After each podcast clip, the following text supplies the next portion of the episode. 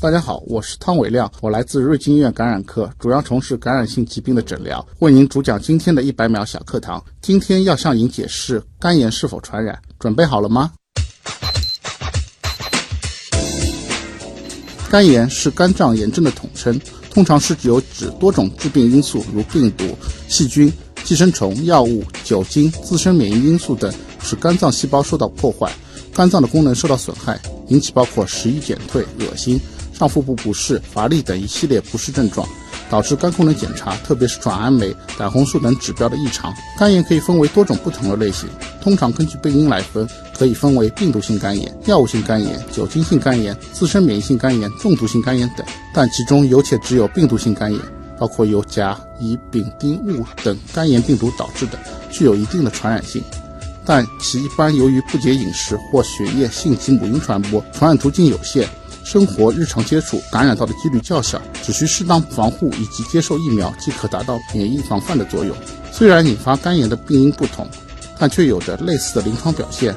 所以你或者你身边的人肝功能指标出现了异常，大可不必担心和恐慌，因为它有可能只是药物、饮酒甚至脂肪肝导致的肝炎，只需要到诸如瑞金医院感染科这样正规医院的专病门诊进行相关的检查，明确诊断及进行相应的治疗即可。所以说，肝炎并没有我们想象中的那么可怕。只要了解肝炎，及时预防、及时发现、及时治疗，我们就一定能够战胜它。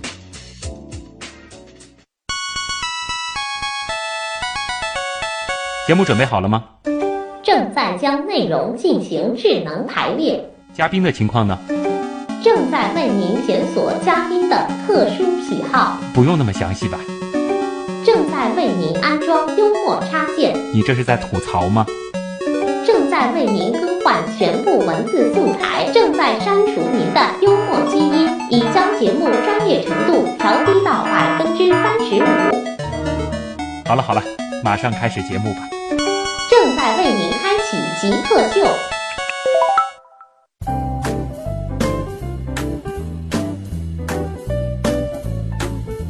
欢迎各位来到本周的极客秀。本节目是由上海市科委支持播出。大家好，我是非常关注信息是如何在人群中传播的旭东。大家好，我是非常关注疾病如何在人群中传播的汤伟亮。嗯，我们同样都关注传播，只不过关注的这个主体一个是信息，一个是疾病，但是好像还有很多的共性啊。呃，汤伟亮医生呢是上海交通大学医学院附属瑞金医院感染科的一位主治医师，也是医学博士啊。那么说到传播、传染。感染，那今天其实的这个主题也非常的明确了。我们可能更多的就会关注这样的一些传染病，以及这些传染的这个什么啊，以及啊病毒、细菌等等，它是如何在传播的过程当中，最后影响我们的身体的。那我们首先先进入到极速考场，我们先通过一系列的问题，先来了解一下汤医生是怎样一个人。极速考场。第一题也是我们的必答题啊，就是想问一下，你是怎么样定义极客的？就是我认为极客是一种具有创造精神、与众不同、创新而不盲目跟从的一群人。他是对某种领域有着执着而充满激情的人啊，创新但不盲目跟从。对，那既然你下了这样的定义，你觉得你自己最符合这个定义的曾经做过的事情是什么呢？其实我自己做过的一个沉浸式就是选择学医。其实我不是一开始从高中就开始学医的，其实我是本科原来是学化学的，然后学了四年以后，正好有一个项目是从本科直接转读医学博士，然后这个项目正好看到学校里是正好是有这个招生项目的，稍微想了想以后就去报名了。这个医学里边算是跨度很大的，对，因为我们知道医学通常来说都是本科开始念的，对的。这个是一个怎么回事？能简单的说一说吗？嗯，其实，其实，在高中就是高考的时候，其实当时我还是没有想过要当医生这件事的。嗯，经过这个大学四年，其实当中也有一些变故，因为朋友啊或者家人有有人其实生病什么，那时候觉得如果是当个医生的话，可能会好一点。我正好有这个机会，在大学毕业的时候，上考到有这个项目，就刚好就是说你的这个本科的这个学习的背景，对，适合现在所从事的这个。医学领域是有很多交集的，对的，也是一个理工科嘛，其实跟国外一样。国外的话，它其实是一个理工科的一个本科结束以后，然后再进行一个医学的一个专科教学。嗯，但我们国内现在是其实是从大学开始是一贯的这样读的啊。哎，其实稍后的这个访谈的展开部分也可以问一问啊，你的这个转变这个过程到底痛不痛苦？接下来呢，也想让你找一个，我们说最好是在这个医学领域，或者再具体一点，就是到你的这个整个感染科可能会关注到的一些领域里边，我们找一个具体的东西给极客代言，你觉得什么比较合适，并回答为什么？其实我觉得医学领域给极客代言都比较多，其实就是一些医学的一些新技术，比如说达芬奇机器人呐、纳米刀这种的，啊都是一种是极客或者是极客创造了一些新的一个事物，给医学进行了一个翻天覆地的改变或者是一类新的一个药，起到一个史诗级，能把一类疾病，就是以前医治不好的疾病给完全治愈的。我觉得都是可以达到一个极客的这个，所以这个 logo 上哪怕放一个药丸，对，你觉得也可以？是对，因为有很多的这个药，它是真的是你刚刚提到了一个词很有意思，叫史诗级。对，比如说青霉素的发现，嗯，这个肯定是一个史诗级的，或者是我们最新来说有一个丙肝治愈的一个口服的一个小分子的一个药物，嗯，它它基本是达到了一个百分之九十五甚至九十九的治愈率，直接把丙型病毒性肝炎可以达到了一个治愈的，这个在以前是不可想象的，以前是不可想象的，绝对是不可想象的。也就是这几年才有的一些新的技术药品。嗯，作为一个感染科的医生啊，想问一下，平时有时间看书吗？有时间看电影吗？确实比较少，真的静得静下心来的时间确实比较少。嗯，看电影的话，可能可以利用一些碎片时间，可能真的是休息的时间，躺在家里可以看一看。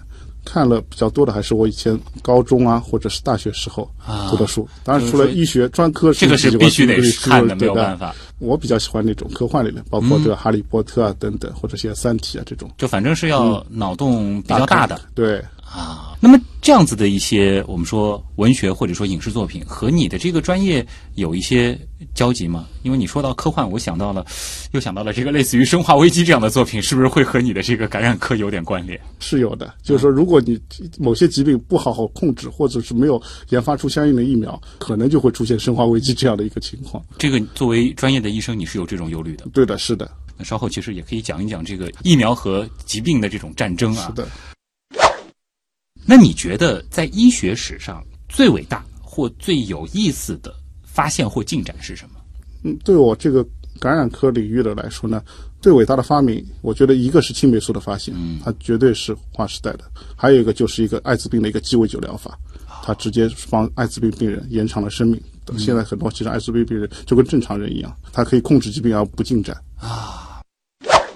接下来也想问一下，就是说你最后一个学历的毕业论文是什么？应该是博士论文。对，其实我的博士论文做的是一个重症肝炎的一个预后评估体系，嗯就是因为其实我们是一个三甲医院嘛，所有的病人都比较重，我们都达到一个重症肝炎的标准呢，之前的预后的都比较差，我们死亡率可以达到百分之五六十左右。我们经过这几年的努力，我们可以使它的这个死亡率呢正式的下降。嗯，那么下降呢，我们要看看到底什么样的病人我们可以把他救回来，那有些病人为什么救不回来？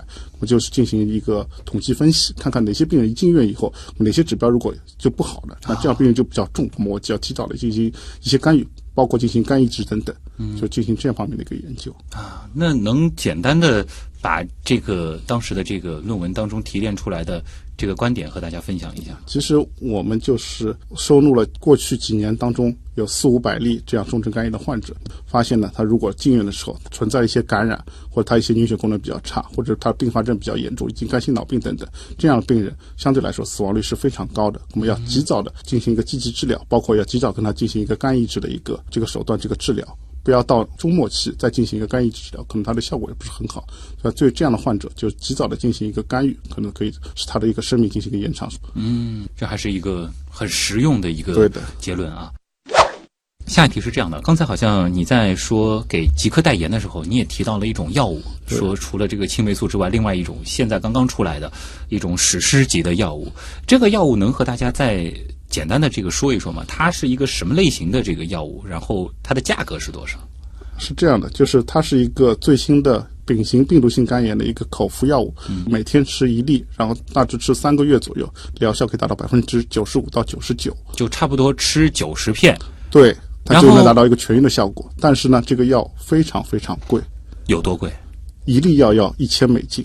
一粒要一千美金，对，整个疗程那就是九万美金。哇九十天。对，那算成这个人民币的话，其实就是要将近五六十万，对五六十万这样的一个概念，那的确是一个不小的数字啊。呃，那先想问一问啊，就是汤医生，您一年的收入能够支持几个疗程？呃，肯定不可能。我估计我也也三到四年的收入可能可以支持一个疗程左右。所以这个药物虽然说它的药效极好，对，但是是非常是非常贵贵的。哪怕是汤医生，汤医生是这个瑞金医院，这也是大医院了啊，非常著名的医院，感染科的主治医师，对，也要几年的时候对，不吃不喝三四年才能治疗这一个疗程。一定有很多人不理解为什么那么好的这个药效的药物，它的这个价格那么贵呢？那其实药物其实不单单是从它的一个化学成本上说，化学成本肯定不贵，一粒药就几块钱。嗯，但前前期的研发要投入相当多的资金或人力进去，因为呃药厂这个研发部来说，很多的博士啊等等都在做这个药物研发。嗯，前期药物可能会研出十几个药物，但最终走到我们面前可以治疗的药，可能是最后一个，很有可能这个药做了一半，发现出现毒副作用而被枪毙了，就不能再用下去了。那前期投入的研发，就所有的研发全部都浪费了。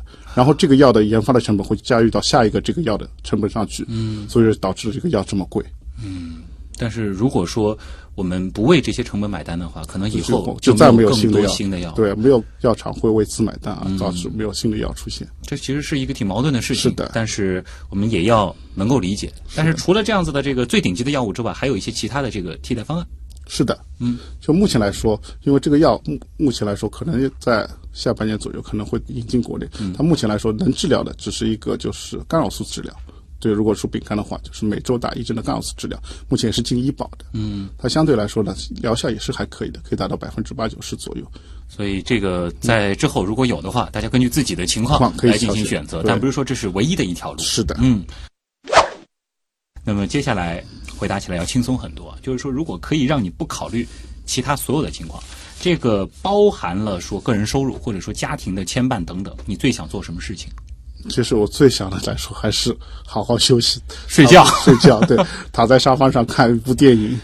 强度很大是吗？是的，其实我录这个节目之前，昨天还值了一个班，对，二十四小时一个班，然后早上还进行查房以后才到才到这里来录这是。感染科的一个特点，还是做医生的整整个医生的这个特点，基本上就是连环转，门诊啊、病房啊、值班啊，二十四小时连环转，还有时候还要外出开会，嗯基本上很少有一个休息的时间，包括周末能够睡一个懒觉，基本上是不可能的。啊就想有一段时间什么事儿都不要做，对，好好的休休息对，睡做个懒觉做对的，事情。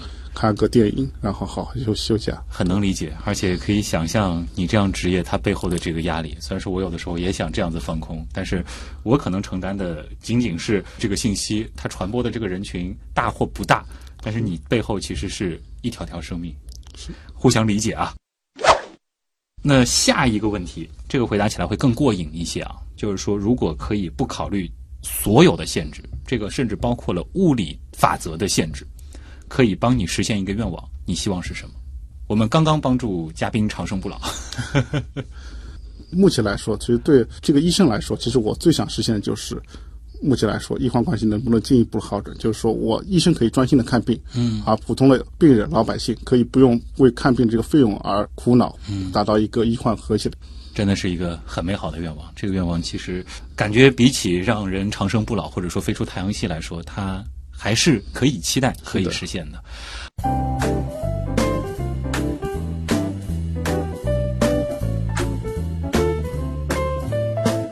欢迎各位回到极客秀，本节目是由上海市科委支持播出。大家好，我是非常关注信息是如何在人群中传播的旭东。大家好，我是关注疾病如何在人群中传播的汤伟亮。其实我们也试图在我们各自熟悉的这个传播模型当中找一些共性啊，但很有可能这两种东西的这个传播模式是非常像的，是吗？是的，啊，汤医生呢来自瑞金医院感染科啊。那么接下来的时间呢，其实我也想和汤医生来聊一聊传染病它到底是如何传播的。呃，能和大家先来说一说吗？比如说它的这个具体的这个特征，以及它的这个传播的这个模型，通常有哪些？其实传染病来说呢，它主要是一个人与人或者人与动物之间相互传染的一个疾病。嗯，那么它传播的一个途径呢或者特征呢各有不同。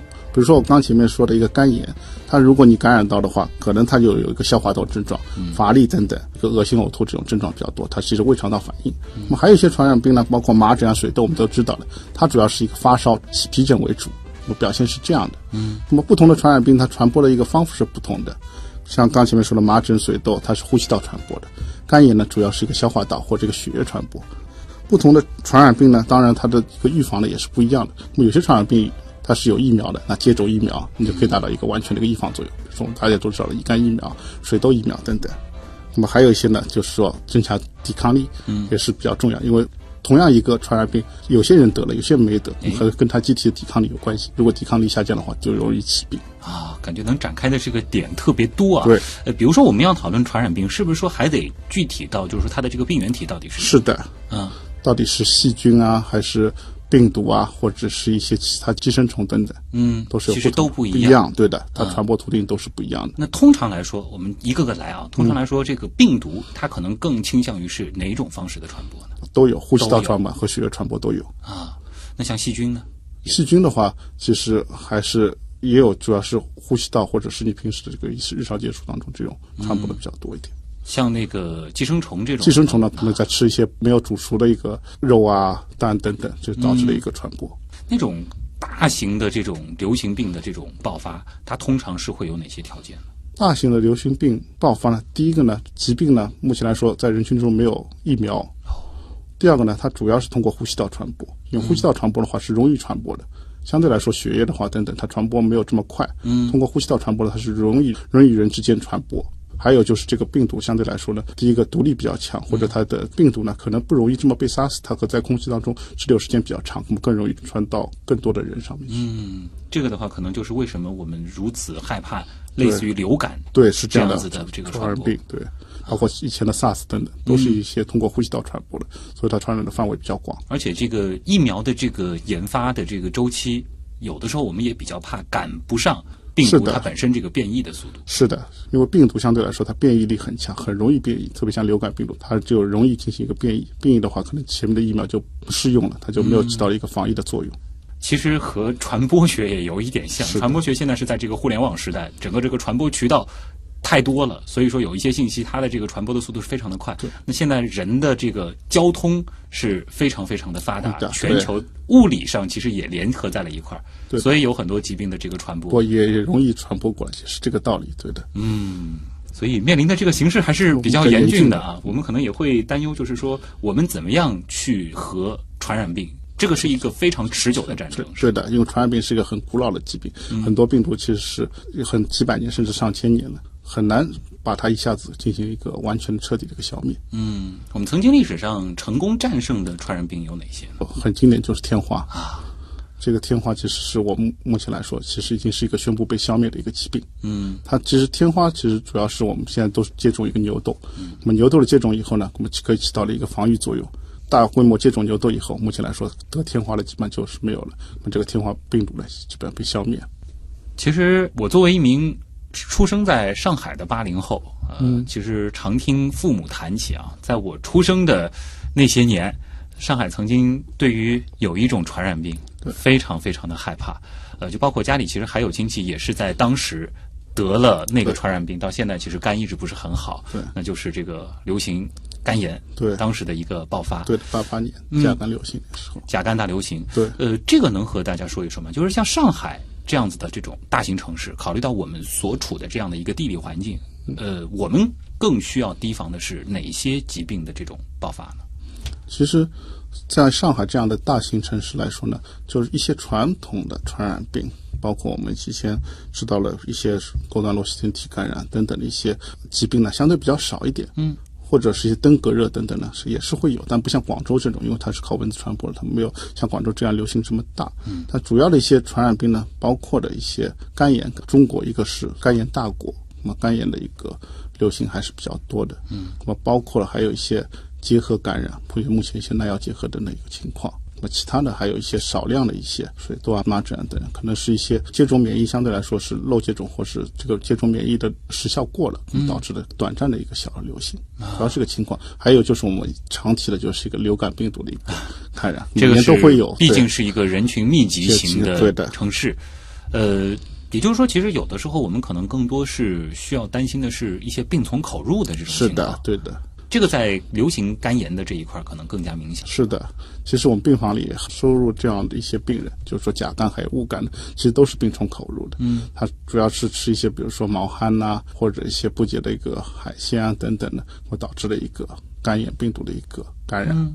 这个病毒它为什么会先在这些这个不洁的海鲜当中存在呢？它其实这个病毒是可以寄生在这些，包括这个毛蚶啊这里面，可以寄生在里面。因为大家有时候吃毛蚶的话，很喜欢吃那种带血淋淋的毛蚶，又没有煮熟，吃下去等于你把病毒吃下去了，吃下去后就导致了一个甲肝的一个感染。嗯，那么甲肝感染以后呢，就就导致了这个疾病的一个发生。啊，这里其实我也想问一个困扰了我们家很多年的一个问题啊。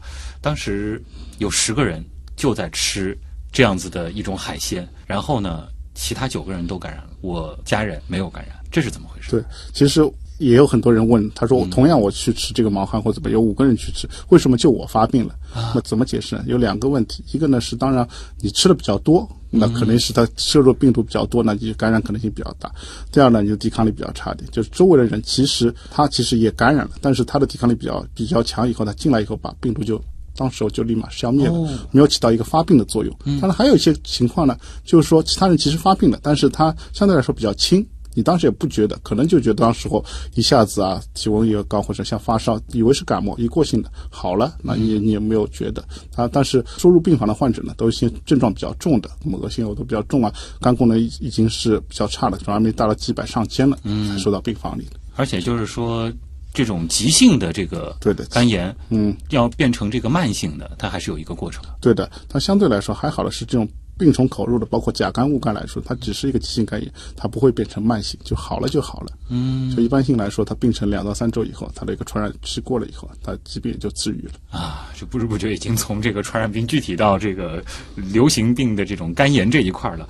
呃，像康医生，你现在主要做的这一块是跟肝相关的吗？是的，我还是主要从事这个肝病的一些诊疗，包括一些刚前面说的博士论文是重症肝炎，嗯，就一些重的患者、危重患者、死亡率比较高的一个患者的一个诊疗。当然还包括一些肝脏的一个并发症，包括肝硬化，甚至一些肝脏肿瘤的一些内科诊治方面的一些内容。嗯，但是这个还是放在了感染科里边。对的，因为我们瑞金院感染科呢，其实它是一个三级甲等医院，收治的病人都是比较危重，全国各地来的比较危重，所以重症患者比较多一点。那么重症患者往往都有很多的并发症，包括腹水啊、肝心脑病等等并发症，还有包括一些出现了一些肝脏肿瘤的一些情况。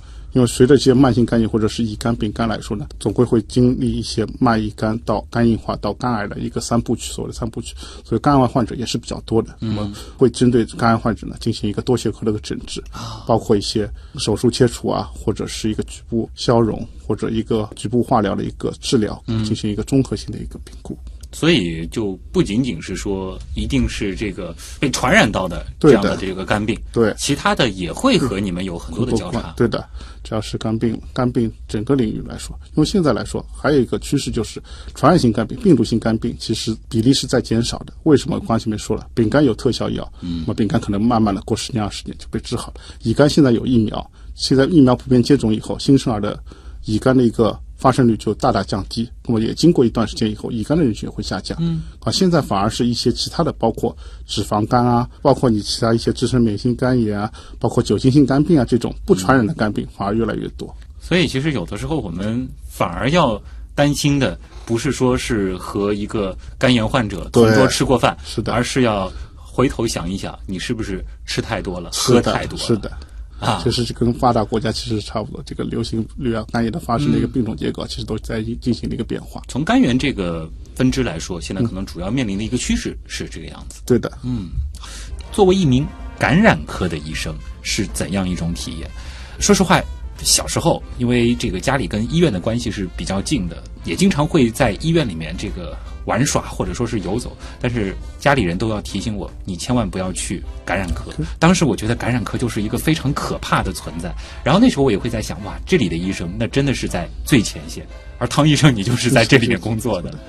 是的，感染科来说呢，它是独立的一幢楼，我们瑞金医院是在三十六号楼这一幢楼。我们很多不了解的是觉得这里独立于这个医院，在医院的一个偏僻的个角落里的这一幢楼是有一点恐惧啊，或等等。对有时候我们有些病人，有些病人包括有些呃工作人员在。到这个楼快接近的时候，也会捂着鼻子，然后加加速的快走。我到现在还会有这个问题。但其实来说呢，这也是有一定误解的，因为相对来说，这幢楼里面有比较良好的一个消毒隔离，病菌会从这个楼里 楼里面飘出来，这是这是绝对是不可能的。当然呢，目前来说呢，除了一些呼吸道疾病，我们我们会单独的进行一个特留病房的收治以外呢，我们一些包括前面说的一些肝炎病人。他基本上都是通过一个血液传播的，你你跟他日常接触，包括握个手啊、讲个话啊，你不会感染到啊。对，这个其实就像很多公众对于艾滋病的这个误区对的是一样的，对，就是你一旦真的就在这个专业里了，你彻底了解了这些疾病是通过什么样的方式传播的，反而就没那么害怕了。是的，其实大家来想想，这样的患者，他虽然说来过来看病，有些来看门诊，他日常其实还是要生活，他在人群当中，其实大家也是有接触的。其实反而在医院里，因为监控都做好了，对，相对更安全。对的，我一直跟我的这个学生啊等等是这么说。其实作为感染科医生来说，不是说我这感染几率高，其实是只有小了，比其他科室来小，因为你不知道其他的患者是一个怎样的一个情况，但我这里都知道，那么我这里。消毒隔离都做得很好，反而能感染的几率是大大减少。你别说有一些这个疾病，它可能还有一些其他的并发症。对，刚开始不是看的感染科。是的，查出来以后再转到我们科来。所以汤医生是经常这样子安慰自己的家人。是的，当时家人听到你最后想要去感染科，是会有顾虑的吗？啊，其实是有一定的顾虑，但其实跟他解释好以后，其实也其实还好，就相对来说这个没有这么可怕。这么说对。但是从这个。被感染风险的这个角度，我们现在可以放心了。但从另外一点呢，其实作为感染科的医生，我们说，如果说要和这个新闻有更多的这种，尤其是这种社会热度非常高的这个新闻有关联的话，感染科算是一个真正的前线。是的，一旦有这种大型流行疾病爆发的时候，总国总国是冲在最前线的。你有这种体验吗？曾经是的，包括最近的，比如说埃博拉爆发，那么我们有是支援非洲的，那么从感染科来说，也是。要求从科室有有医生，到时候统一到北京进行培训以后，前往非洲进行一个远非的一个埃博拉疫情的一个支援。嗯，再往前面来说一点，包括一些之前的 SARS 或者是一个甲流的一个爆发，那么我们都会有时候就会把整幢楼给全部封闭起来，作为一个收治 SARS 重症患者或甲流患者的一个病房。这种情况下，是不是说医生本身可能也？没有办法离开。是的，医生的话就是说，本身可能第一线接触患者，相对来说他就是被感染几率是最大的。虽然说你是穿着防护服等等，但是你是第一线是最接近的患者，嗯，进行诊疗的。这个时候其实真的就体现出了这个科室的不容易了。白衣天使这个时候其实是非常到位的一个形容。是的，呃，所以说其实你们也比较担心。这样子的这种疫情的爆发是的，因为大规模疫情爆发的话，一方面你是要有一个地方收治，因为又要有一个隔离；第二个话，像这种 SARS 的话，相对来说它的死亡率还是比较高的。当中我们也知道，其实之前的 SARS 的一个爆发的话，其实也有医护人员的被感染。我们也不希望有这样的疫情再次出现。你在从医的这个过程当中，有没有至今都让你有些后怕的这种经历呢？这个相对来说。比较少，我们可能有一次就是不小心被针头扎了，然后再一看还好是不是肝炎患者，他只是一个普通的，比如说他是一个酒精性肝病的患者，所以说所幸还好，还是有一些风险的。所以说医生的这个职业给你带来的一个生活习惯，可能就是细心、细心再细心。是的，会有一些这种小的细节。是的，百密终有一疏，总会会有一次、两次不小心被这个针头扎到的这个情况。哇，这个是你们特别害怕的一件事。是的。啊，这个的确啊，很不容易。回到再前面一点的时候，其实也聊过，你最早学的是化学，是这个，其实在中国医学界应该是相对一个比较少的这样子的一个学习的背景。是的，呃，当时的这个转变，你觉得你完成的还算顺利吗？其实还是比较顺利。当时其实自己自己也没有，因为化学和医学是完全我感觉你两个对的。转这个药学可能还还好，一点对。如果是生物学或者是药学转成了一个医学，可能还好一点。嗯但是如果化学直接转过来，确实当时是有点担心，而且本身就时间比较短，转过来是用四年时间完成了人家八年左右的一个学士学习。就是说这个四年是硕博连读，对的。但其实如果是你现在是高中毕业、高考进去的话，是要花八年时间把这个读完的。嗯，这这么短的时间之内，能否消化这么多这个医学的一些知识，能否成为一个合格的医生，当时确实心里是没有底的。嗯，所以学习强度是会比一般的医学院的学生是要大。得多，对的。嗯所以基本上很多的科目等等都是比较浓缩的，然后要花很大的精力在课下进行一个复习啊、自习等等。那么化学的这个本科的这个背景给你带来的优势又是什么呢？呃，带来优势其实有两点，一个我觉得你是本科毕业以后呢，当时是想清楚要学医学的，那么可能对学医的热情等等，不像高中生，可能当时比较茫茫、比较懵懂一点，可能志愿都不一定是你填，可能父母帮助填的。我当时比较有个明确的方向，我学习的目标比较强一点。第二个呢，因为我当时也是交代了化学系，那么相对来说，这个理工科的背景对一些数理统计啊，包括很多的一些数字啊等等都比较敏感，那么可能这个在后面的学习当中也是有很有帮助的。看到药物可能会比其他医生更熟悉一些。嗯，对。那当时选择的这个硕博连读的这个专业，它直接对口的就是现在的这个传染科吗？不是哦，当选的是临床医学，啊你可以选择外科、内科、妇产科、儿科都是可以的。那有那么多科室，为什么非要对着这个传染科呢？其实我觉得还是一个导师的魅力。就是我的导师谢金主任，就是在传染科实习的时候，他的一些言行啊，包括在这个查房当中的一些言行，都深深的感染了我。我对这个学科也是比较感兴趣。那么后来毅然决定了就报考这个谢金主任的研究生。对，然后就是因为导师的魅力，对的，让你最后进入了这个传染科。是的。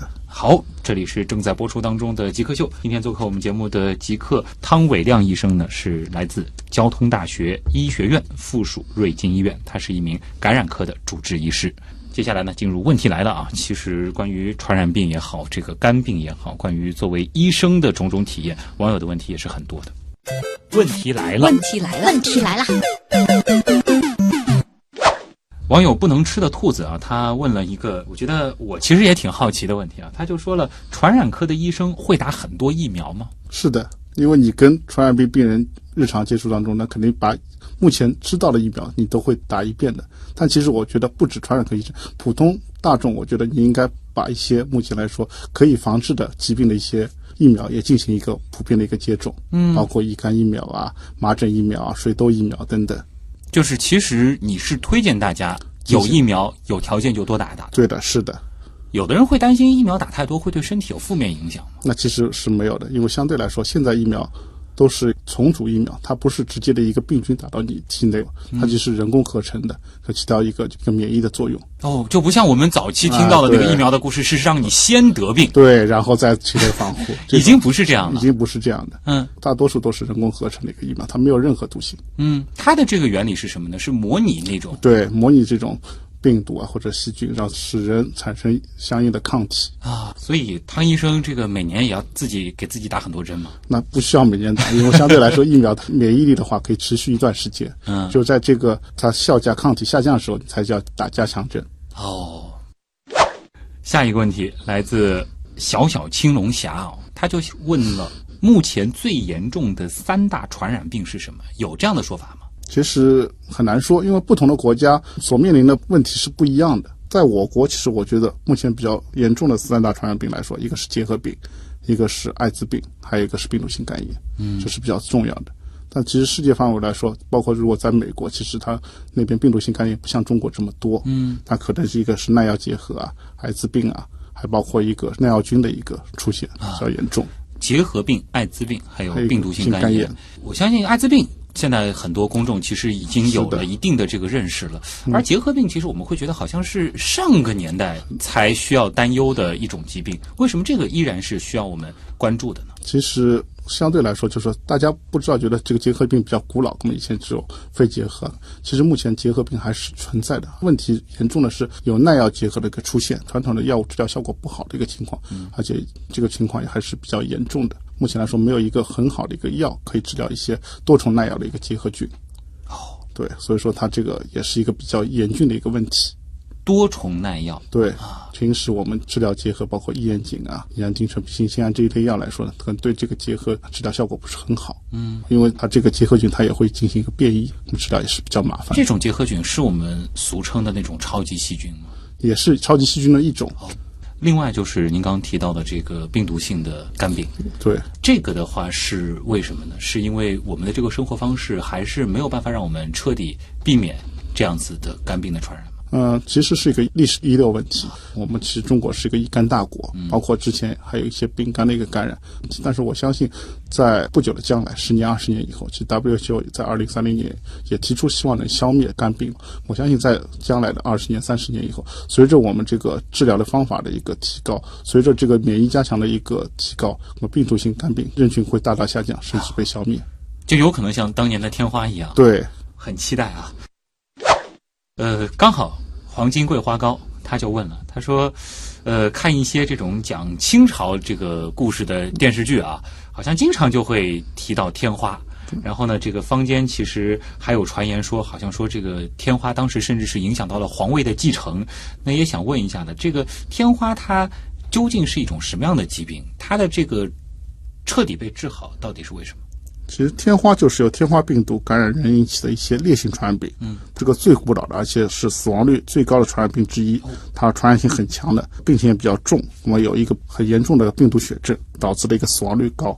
那么为什么现在天花被消灭呢？它不是因为是治好的，而是你是预防好了。相对来说，目前最基本有效而预防天花的方法就是牛痘的一个接种。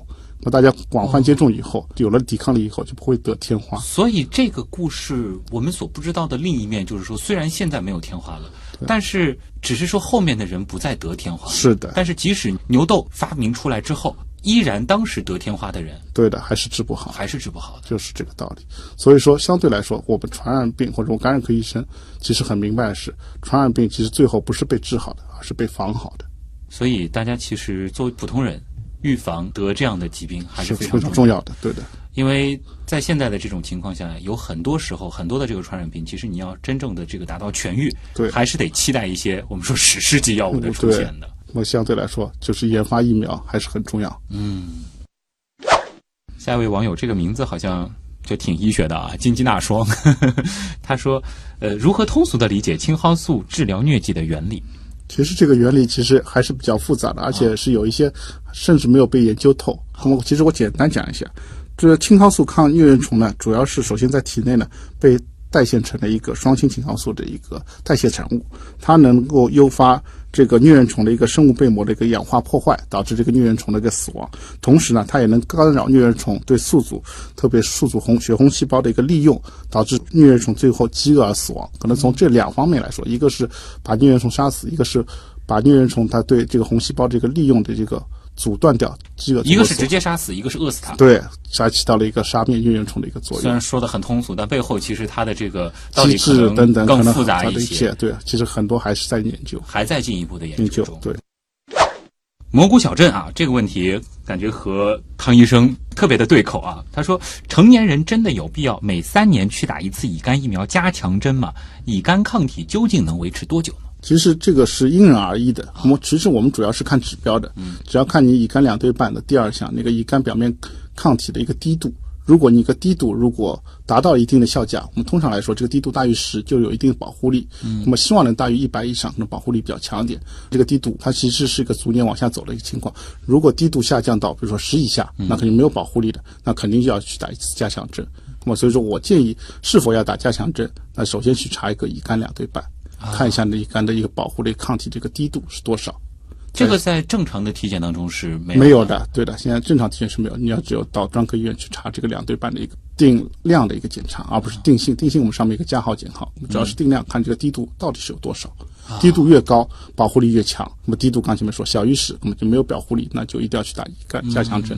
呃，哪些人群可能特别需要注意去打这样子的乙肝疫苗？其实没有特定的，因为中国目前来说还是乙肝大国，所有的人群，我觉得只要你的乙肝表面抗体的这个低度不够的，都建议去打加强针。如果你从来没有打的，那就肯定要打一次完整的，那就是三针。第一次一个月、半年这三针的一个综合的一个疫苗的注射，那么后面再根据地图情况再打一个加强针啊。自由激光笔这个问题，其实尤其是像我做这个新闻科普啊，有的时候也会很关注，就是流感疫苗。呃，不知道像汤医生你是怎么看待流感疫苗？其实流感疫苗相对来说是可以起到一个保护作用的，嗯，特别是对一些特定人群，包括一些老年和一个婴幼儿，因为他们抵抗力比较差，如果得了一个流感以后，容易发生一个重症肺炎情况，这样的人群来说，可以推荐打流感疫苗。但是有一点要知道，就是打流感疫苗不是一劳永逸，因为流感病毒很容易变异。啊，可能这个疫苗呢是每年都要进行一个注射。其实我们的疫苗每年其实也也是在变的，根据当时流行的这个流感的一个情况而进行不同的一个接种。嗯相对而言是病毒变得更快一些。对，特别是病毒来说，它的变异力还是比较强的。能和大家简单的解释一下吗？因为在这个新闻报道当中啊，我就记得以前是有这个 H 五 N 七，然后 H 五 N 九，这个 H 五或者是 H 几代表什么？然后 N 后面的这个数字又代表什么？H 几 N 几，它其实都是甲流病毒。那么流感其实是甲、乙、丙三种，那么它就是甲流病毒。那么 H 这个 N 呢，其实是个流感病毒上面这个膜蛋白的一个统称，那么给它的一个编号，H7N9 和 H 五 N 一、H 一 N 一，它只是都是一个甲流病毒的一个家族里边的不同的一个并不代表数字这个大小是它的这个病情的这个严重，程度。不是不是，相对来说，这几个病毒里面比较严重就是一些 H7N9、H5N1 和 H1N1 都比较严重的只。是说这几型对刚好它就有比较强的这种传染的能力。对，就是致病能力比较强。啊，不是说以后有个什么 H9N9，它就是最最厉害的了，并不是这样子的。在汤老师你更熟悉的这个肝病里边，大家也知道它有这个甲乙丙丁戊，对的。这个意味着什么呢？甲乙丙丁戊是其实是五种不同的一个肝炎病毒。嗯那么其实英文来说是 HAV、HBV、HCV、HDV、HEV。啊所以是 A B C D D 对，这个编号这样说对。啊然后在国内来说就是甲乙丙丁戊。我们用了这个天干的对编号啊。然后呢，它其实也是按照一个发现的顺序。比如说我们说这个丙肝，它其实刚开始只发现甲肝和乙肝的来说呢，丙肝当时不知道这个病毒，我们给它起的是个非甲非乙病毒。哦，最后，然后后来呢，就命名一个丙肝病毒。嗯，就是不同病毒的这个发现顺序。是是对的。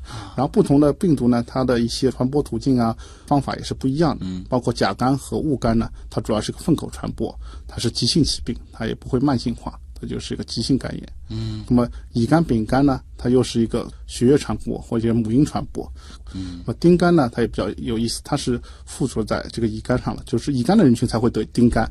你没有得乙肝是不会得丁肝的。啊，所以就经常会听到说，有的人他同时得了几种肝炎。是的，也会有这样的，因为我们病房里也会收到一个病人，他原来有个乙肝的基础，这次又去吃了毛汗或等，就感染了一个甲肝，就两种病毒都感染了。这个时候呢就比较重一点，黄疸也会升的比较高，治疗起来也会比较困难一点。对，嗯，那还是这个生活方式的这个问题啊，尤其是得过这样的肝肝病病，对那更要注注意了。这位网友很逗啊，叫无知问遍天下。他说，把各种水果混在一起，搅碎了，再放入水和糖，放置至少半年，吃了可以预防各种疫病，这靠谱吗？它是哪本小说上看到的这个方子？我只能说这个是非常之不靠谱。嗯，为什么？因为你这样弄以后，我其实形成了一个良好的培养基。如果你当中制作的时候没有进行一个完全灭菌，那么可以起到一个非常好的细菌培养的一个作用。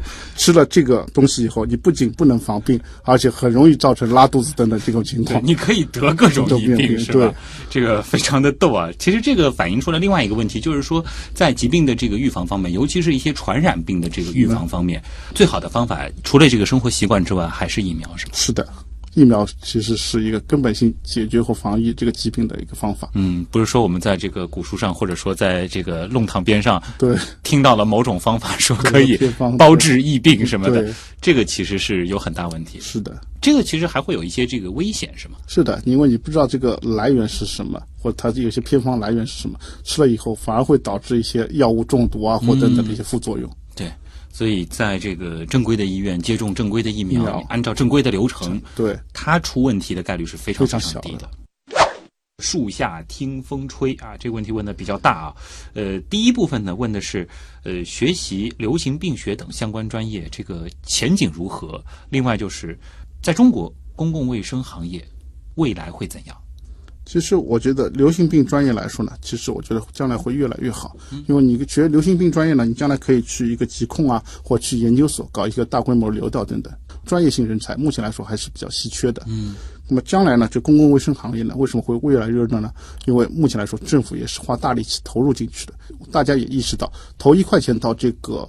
公共卫生这个预防来说，可以产出的效益相当于治疗的十块钱以上。对，所以说我们也是花大力气在投入到这个公共卫生行业当中去。嗯，通过一个公共卫生的一个开展和疾病的防护，把疾病在一个源头遏制住的一个方法。嗯，这个时候预防包括科普很多的东西都很重要。对。